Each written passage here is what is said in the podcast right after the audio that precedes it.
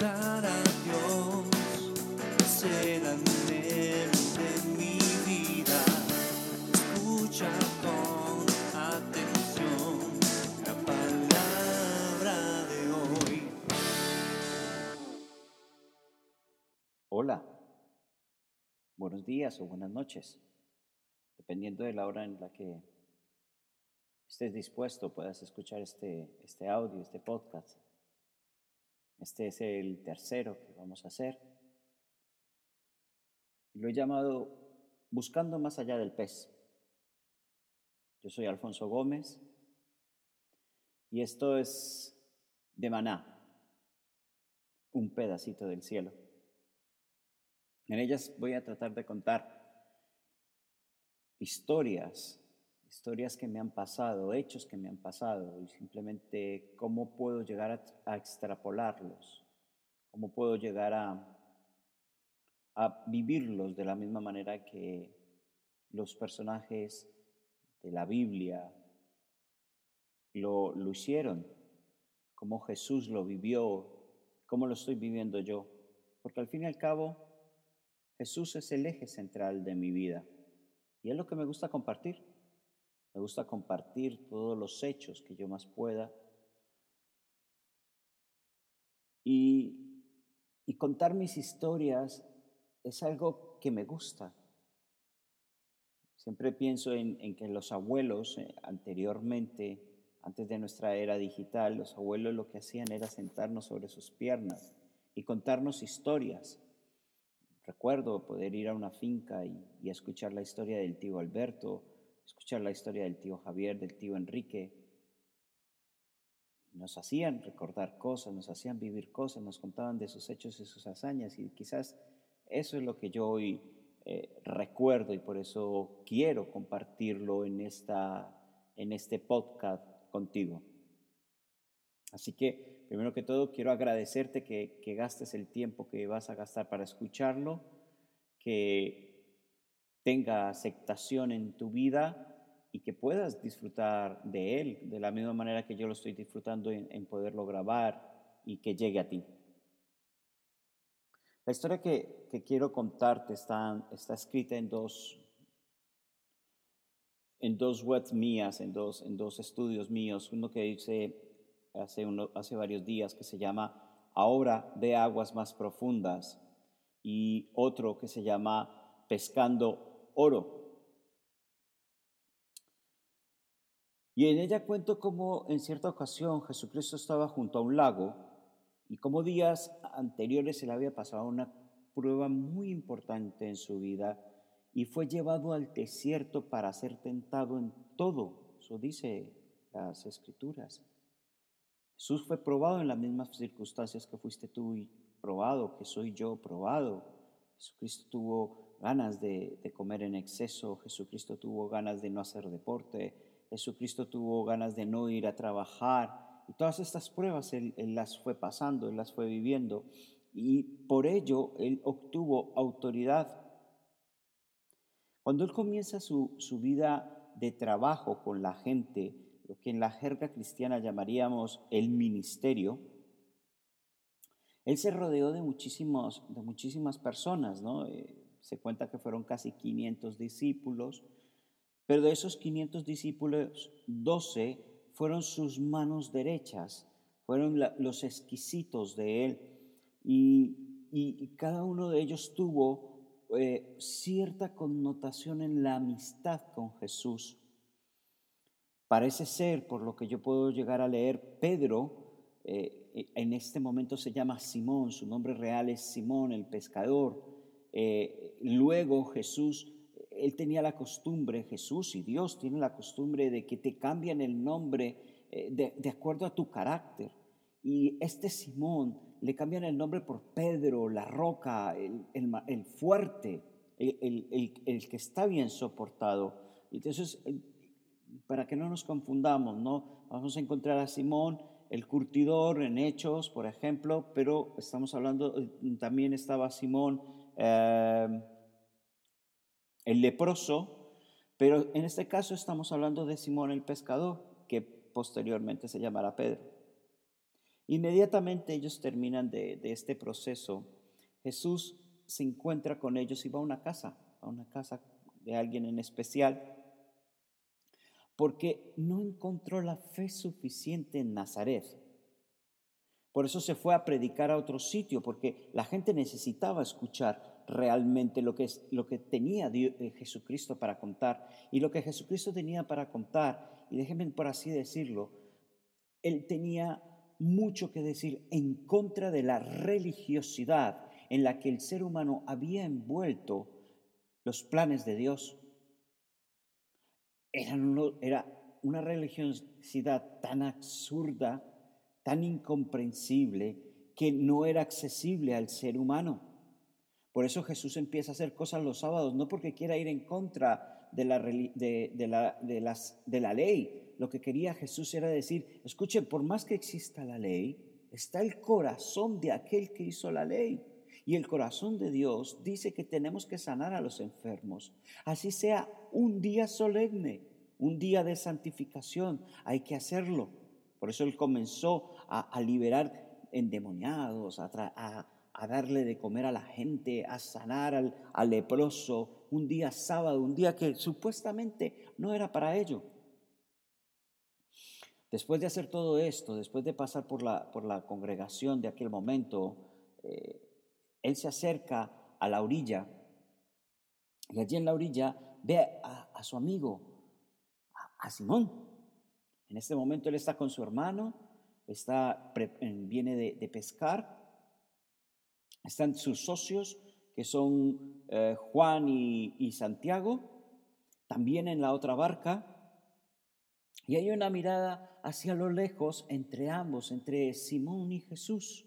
Todo esto hace parte de mi imaginación, ¿eh? quiero advertirlo, así no está escrito en, en, la Biblia, pero a mí me gusta utilizar mi imaginación, es algo que el Señor, que, Dios me ha dado y me gusta aprovechar todos los recursos que Él me, ha dado, que Él me dio como don para prestarlo a la gente, para que la gente lo pudiera entender.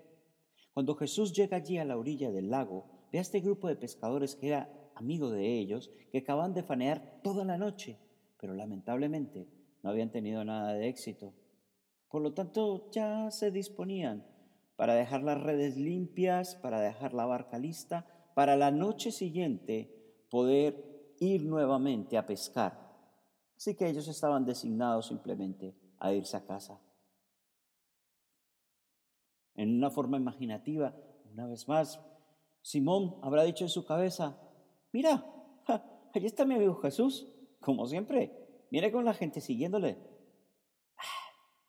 Me gustaría quedarme, pero la verdad es que estoy frito.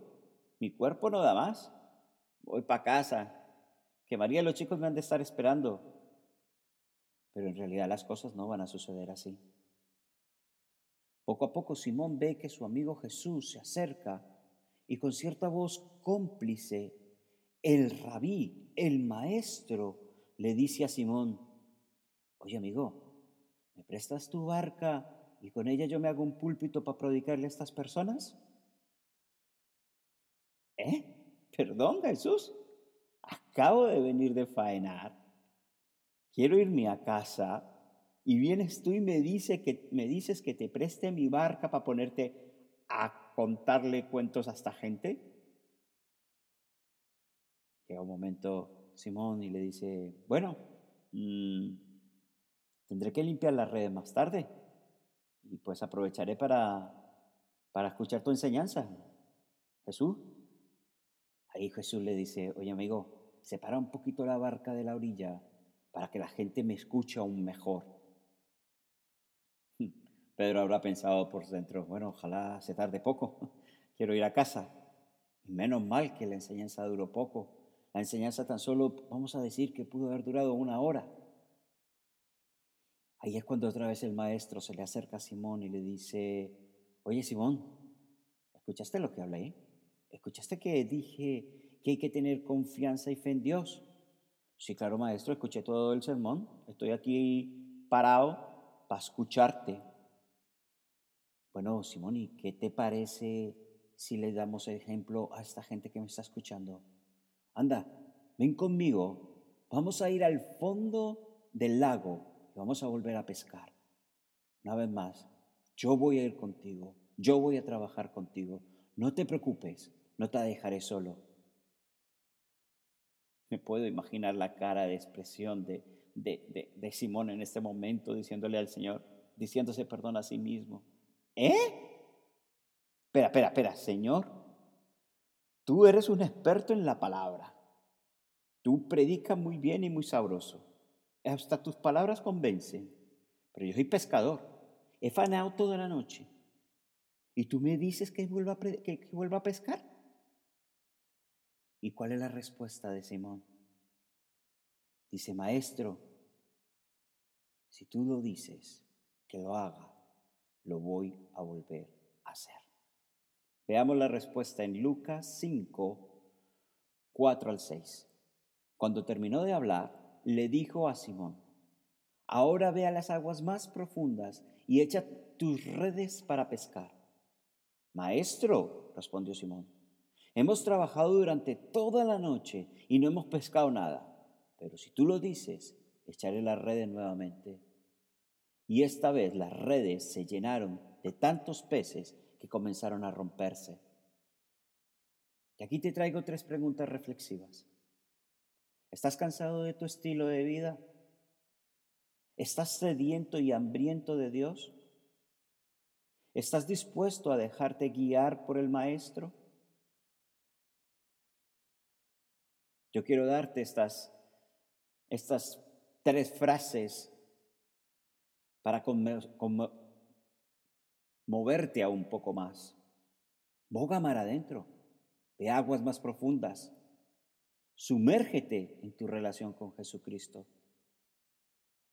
El apóstol Pedro tuvo que reflexionar algo parecido para poder decidir que su vida tenía que cambiar. Durante muchísimo tiempo él tuvo como amigo a, Jesús, el rabí, el que había destacado, que un día utilizó su medio de vida, su sustento económico, como una plataforma para llegar a las multitudes, pero que ahora lo desafió a creerle la enseñanza y ponerla en práctica. Me gusta pensar en Pedro como aquel rechazado eclesiástico, así como un día lo fui yo. Me gusta pensar en Pedro como aquella persona que un día a un concilio de ancianos le dijeron, tú no tienes talla, tú no tienes la madera, tú no tienes la fuerza para estar predicando. Me gusta pensar en Pedro, aquella persona de 10, 12 años, que un maestro no le dijo, sígueme, pero que ahora mismo, ahora mismo el rabí le está diciendo, sígueme, porque estuviste dispuesto a darme todo lo que en ti representaba para que yo hiciera un púlpito y has creído en mí. Por eso nuevamente pregunto, ¿todo esto con motivo de qué? Simplemente porque un rabí lo está diciendo, pero ante todo, reflexionemos lo que hizo Simón, que él estuvo dispuesto a comenzar de nuevo. Para Dios es muy importante la relación que tiene contigo. Por eso desde la eternidad Él te ha amado. Desde allí te otorgó el conocimiento necesario, incluso te predestinó, dándote su propósito, destino y sueño para que lo cumplas aquí en la tierra. Pero Él está todos los días con los brazos abiertos para cenar contigo, demostrarte su amor su gracia, su misericordia y su verdad, que nos fue dada por medio de la justificación que obtuvimos por medio de su precioso Hijo Jesucristo, mi amado. Por eso hoy puedes decir que, tenemos que ir a aguas más profundas en la relación que tenemos con Dios. No busquemos solo a Dios para el milagro. Hay que intentar entender su corazón, vivir conforme a su santa y perfecta voluntad pues Dios está en lo más profundo de nuestra relación, cuidando y observando cada uno de nosotros. Mira lo que dice Corintios 2.10. Pero fue a nosotros a quien Dios reveló esas cosas por medio de su Espíritu. pues su espíritu investiga todo a fondo y nos muestra los secretos más profundos de Dios. Es decir, la profundidad que tú le des a la relación que tienes con Dios hará la diferencia en tu vida. El profeta Eliseo, por ejemplo, no se lo pensó dos veces cuando su maestro, Elías, le tiró el capote. Dice en Primera de Reyes 19 que entonces Elías se fue y encontró a Eliseo, hijo de Safat, arando un campo. Había doce pares de bueyes en el campo y Eliseo araba con el último par. Elías se acercó a él y le echó su manto sobre los hombros y siguió caminando. Eliseo dejó los bueyes donde estaban y salió corriendo detrás de Elías y le dijo, deja que primero me despida de mis padres con un beso y luego iré detrás de usted. Elías respondió, regresa, pero piensa en lo que hice. Déjame, déjame brevemente traducirte esto. Te estoy diciendo que había un hombre que tenía doce cabezas tractoras de camión. Y llegó un profeta y le dio su chaqueta o su americana y le dijo, lo que yo estoy haciendo, lo vas a seguir haciendo tú. A este hombre no le importaron los doce camiones tractores o las doce cabezas tractoras. Lo dejó todo por seguir a su maestro, a Elías. Y conocemos las historias de Eliseo grandes historias. Por eso hoy la pregunta es, ¿qué es lo que tienes que dejar para afianzar tu relación con Dios? ¿Cuáles son los falsos compromisos que te apartan de tu propósito, destino y sueño divino? ¿Estás dispuesto ahora a ir a aguas más profundas junto con Jesucristo? Yo te prometo que el Señor no te va a dejar solo. Así como fue con Simón hasta el fondo de, del lago para poder pescar, irá contigo hasta el fondo de su relación. Por eso a mí me gusta hablar de Jesucristo. Cada hecho, cada historia que tengo de Él escrita, me apasionan, despiertan en mí la creatividad. Yo recuerdo que cuando fui niño lamentablemente mi imaginación fue castrada. Así que puedo volverme a ilusionar a recrear muchas posibles anécdotas que a él le, ocurrieron con este lenguaje actual. Y lo llevo a mi mundo de fantasía, pero revivo el escritor que llevo por dentro. Porque las historias de Jesús me gustan tanto sobre todo las historias ocurridas con Simón. Es más, personalmente, como lo acabo de decir, me identifico tanto con Simón. Muchas veces yo le, en mis tiempos a solas, cuando me aparto con Dios, yo le digo, Dios, Dios, tú tienes un problema conmigo. Y el problema que tú tienes conmigo, Dios, es que yo te creo cada palabra tanto espiritual como literalmente. Cuando yo leo tu palabra, cuando yo estudio tu palabra, cuando yo me acerco hasta tu corazón, yo te creo literalmente lo que tú estás diciendo en ellas. Quiero poner el ejemplo simplemente de, de cuando Simón camina por las aguas. Él le dijo simplemente a Jesús, Jesús, si eres tú, haz que yo vaya donde tú estás. Jesús que le dijo, pues ven para acá. No le dijo más.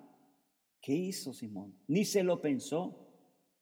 No tenía chalecos salvavidas. No tenía delfines que lo recogieran. Ni tenía la gran ballena para que se lo tragara. ¿El qué hizo? Empezó a caminar. ¿Cuántos pasos dio? Dio tres, cuatro, cinco, seis pasos, los que hayan sido. Empezó a hundirse. Y esto yo, es una reflexión que, que se me quedó un poco enganchada gracias a Alex San Pedro, el salmista de Alex San Pedro. Pero Simón caminó por las aguas. ¿Y tú? ¿O yo? Pero saben, yo físicamente no he caminado por las aguas, pero toda mi vida me la he basado en creerle a Jesús y caminar por las aguas. Y me recuerdo el día que tuve el llamamiento al ministerio. Yo tendría 15, 16 años, cuando un pastor en medio de la congregación me dijo, tú, joven, prepárate, multitudes de jóvenes te entregaré, por las naciones te llevaré a predicar, dice el Señor. Claro, este hombre no había acabado de decir eso y yo ya estaba inscrito en dos seminarios, en el de Medellín y en el de Río Grande, en Albuquerque. Y les prometo que ya tenía el micrófono y ya tenía la corbata, ya tenía el traje, porque yo ya me veía predicando, ya me veía como profeta para las naciones. Comencé a caminar por las aguas y toda mi vida he caminado por las aguas. Vuelvo y digo, sabemos la historia realmente de lo que pasó con Juan, Santiago, Pedro, esta gente fue rechazada, o Simón, fue gente rechazada por, la, por, por, las, por los religiosos del momento. Y llegó el rabí, llegó el maestro y simplemente les dijo, síganme. Y ellos lo siguieron. Y lo que más me impresiona de la historia de Jesús con Simón es que Simón tuvo la oportunidad de descubrir el culmen de la revelación. Y fue la declaración, Jesús, tú eres el Hijo de Dios altísimo, tú eres el Cristo que estamos esperando. Aprender a afinar el oído a lo que Dios te dice cuesta mucho, porque mantenemos nuestra cabeza con nuestros problemas, con nuestro estrés diario, con las situaciones, con las redes sociales, con la familia. Pero el Señor siempre está hablándonos, nunca ha dejado de hablarnos. Hay una historia nuevamente de Jesús con Simón.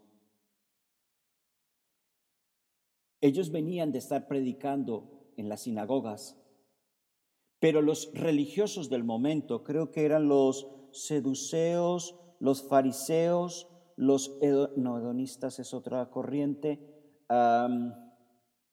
buscaban siempre, le ponían trampas para poderlo condenar a muerte por injurias y por blasfemia, blasfemia, perdón, que estaban penalizadas con muerte.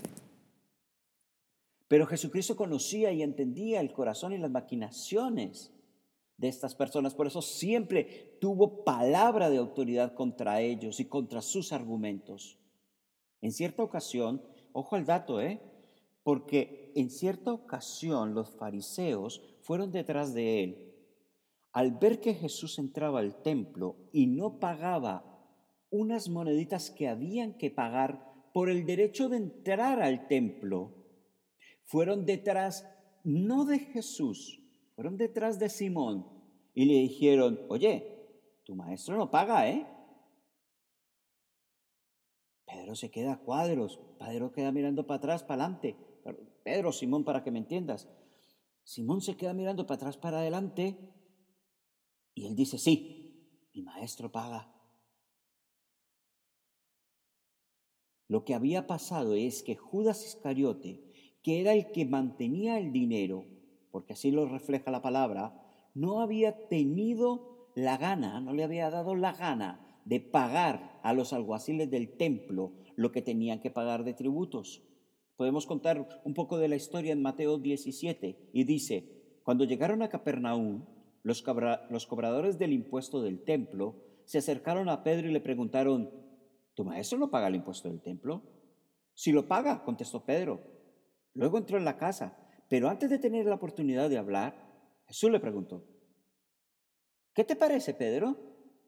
Los reyes, ¿cobran impuestos a su propia gente o la gente que han conquistado? Se lo cobran a los que han conquistado, contestó Pedro. Muy bien, dijo Jesús.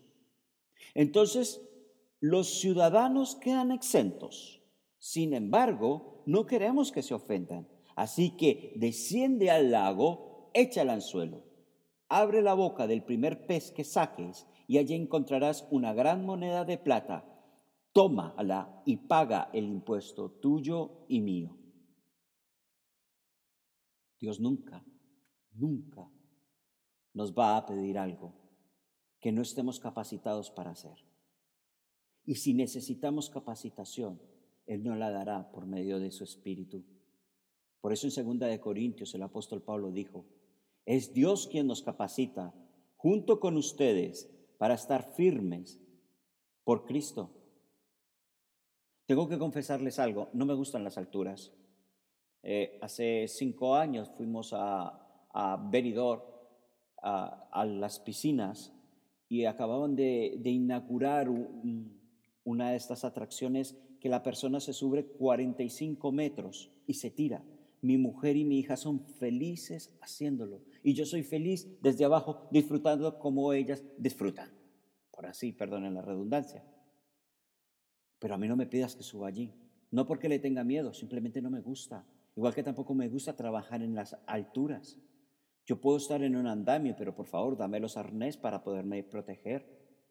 Pero le soy sincero, Dios conoce esta, esta dificultad, esto que no me gusta a mí. Pero gracias a Dios, Dios nunca me ha dicho, Alfonso, ve a predicar al Everest ni nunca me ha dicho, súbete al alto pináculo que está allí y empieza a predicar desde allí. Nunca. Pero Dios sabe a quién le pide las cosas. Por ejemplo, ¿por qué no mandó un oficinista como Mateo a pescar?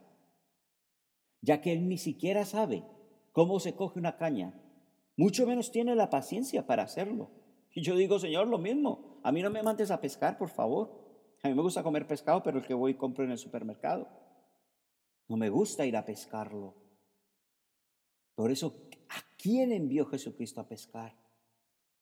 Exacto, a Simón, al pescador, aquel quien durante toda su vida lo hizo. Envió a Simón. Pero una pregunta más, ¿por qué no envió a Andrés, a Santiago o a Juan, que también eran pescadores? Y es que para poder creerle a Dios, cuando te habla, tienes que haber pasado muy buenas experiencias personales con Él y tener tu oído muy bien afinado para no poder dudar en ningún momento. Me gusta mucho la idea de poder reflexionar y me gusta que la gente reflexione, porque cuando desarrollamos el cuestionamiento para convencimiento, compruebas que es verdad y que puede llegar a tocar tu corazón. ¿Te imaginas lo que le pasó por la cabeza a Simón en ese momento? ¿Qué harías tú si Dios te pide? Un ejemplo, un ejemplo sencillo. Que Dios te dice, mira, acércate a la casa de fulanito de tal y en su puerta yo ya he preparado una bolsa con el dinero suficiente para que pagues los impuestos. Así se me ocurren miles de relatos que pudieron haber pasado con Simón y con Jesús. Yo me puedo imaginar que ellos estaban en una reunión. Ellos iban a cenar, por ejemplo. Y cuando entra Simón a la, casa y Jesús le dice que vaya a pescar, lo primero que se le tuvo que ver ocurrido a Simón es, ¿quién le dijo a Jesús la conversación que tuve con los alguaciles? Y otra pregunta más que se pudo haber hecho Simón. ¿Por qué no le reclamó el dinero a Judas para pagar a los alguaciles y así evidenciar que estaba robando? ¿O porque no mandó a cualquiera de los otros que estaban, tres que estaban allí sentados? Yo también quería cenar. Pero definitivamente Dios sabe a quién le pide las cosas y para ello nos capacita. Déjame terminar con, con estos versículos. Mateo 19, 9 dice, mientras caminaba, Jesús vio a un hombre llamado Mateo que estaba sentado en la cabina de cobrador de impuestos y le dijo, sígueme y sé mi discípulo. Entonces Mateo se levantó y lo siguió. Marcos escribió un evangelio audaz, intrépido, sagaz. Juan en su evangelio es más cercano, es más humilde, es más sensible. Lucas describió los hechos ocurridos desde la perspectiva investigativa y con la óptica de aquel quien era un gentil, escribiendo las nuevas cartas para el pueblo de Dios. Mientras que en el caso de Mateo, aquel hombre de oficina, de números, ordenado y selecto, se le dio la oportunidad de escribir un evangelio exquisito, haciéndolo de la manera que él siempre lo hizo y de acuerdo a la capacitación dada tanto espiritual como académica. Te pregunto, ¿vives tú de acuerdo al plan divino? ¿Estás actuando conforme a los propósitos de Dios? ¿Estás honrando a Dios con todos tus dones y capacidades? Por eso recuerda buscar más allá del pez. Dios te bendiga. Dios traiga revelación de tu vida de la mente que, de Cristo que ya está en ti. Puedes seguir mis estudios en www.agopla.com. Puedes seguir escuchando los, los otros mensajes que tengo en Anchor FM slash Alfonso guion, medio Gómez medio Plaza. Si tienes alguna duda, tienes mi email agopla1976 arroba gmail.com. Búscame en Instagram, en Twitter, en Facebook. En mi página web tienes mi teléfono con mi WhatsApp. Gracias. Y nos hablamos y nos escuchamos en el próximo episodio. Chao, chao.